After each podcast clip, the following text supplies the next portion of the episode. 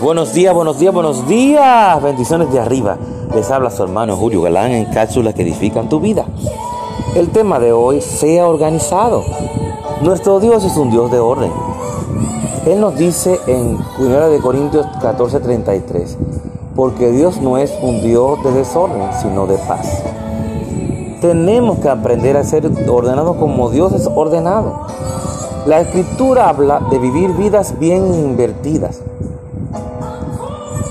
Cuando nos vamos a dormir por la noche, deberíamos preguntarnos, ¿viví un día bien invertido? ¿Di pasos hacia mis metas? ¿Invertí o desperdicié mi tiempo, mis tiempos? Es en una ocasión leí que una persona promedio pasa más de 80 horas al año buscando cosas perdidas. La llave del auto, teléfonos, celulares, anteojos, recibos y niños. Hágase un favor, organícese y redima su tiempo. Redima ese tiempo.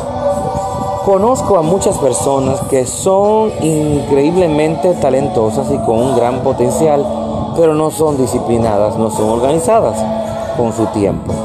Tienen buenas intenciones, pero se distraen con facilidad y terminan saliéndose del camino terminan persiguiendo la última moda, tratando de seguirles el ritmo a sus amigos distraídos, enredados con cosas que me forman, no forman, no forman parte de su destino.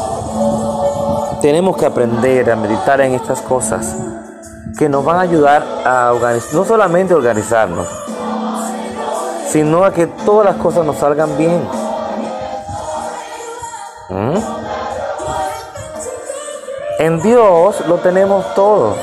Lo tenemos todo en Dios. Pero tenemos que ser imitadores de Cristo en todo. No en algunas cosas, en todo. Y una de las cosas que tenemos que aprender y a imitar a nuestro Señor es que ser organizado. Saber cómo invertir nuestro tiempo en cosas que nos edifiquen, en cosas que nos ayuden a seguir adelante, a alcanzar nuestros sueños.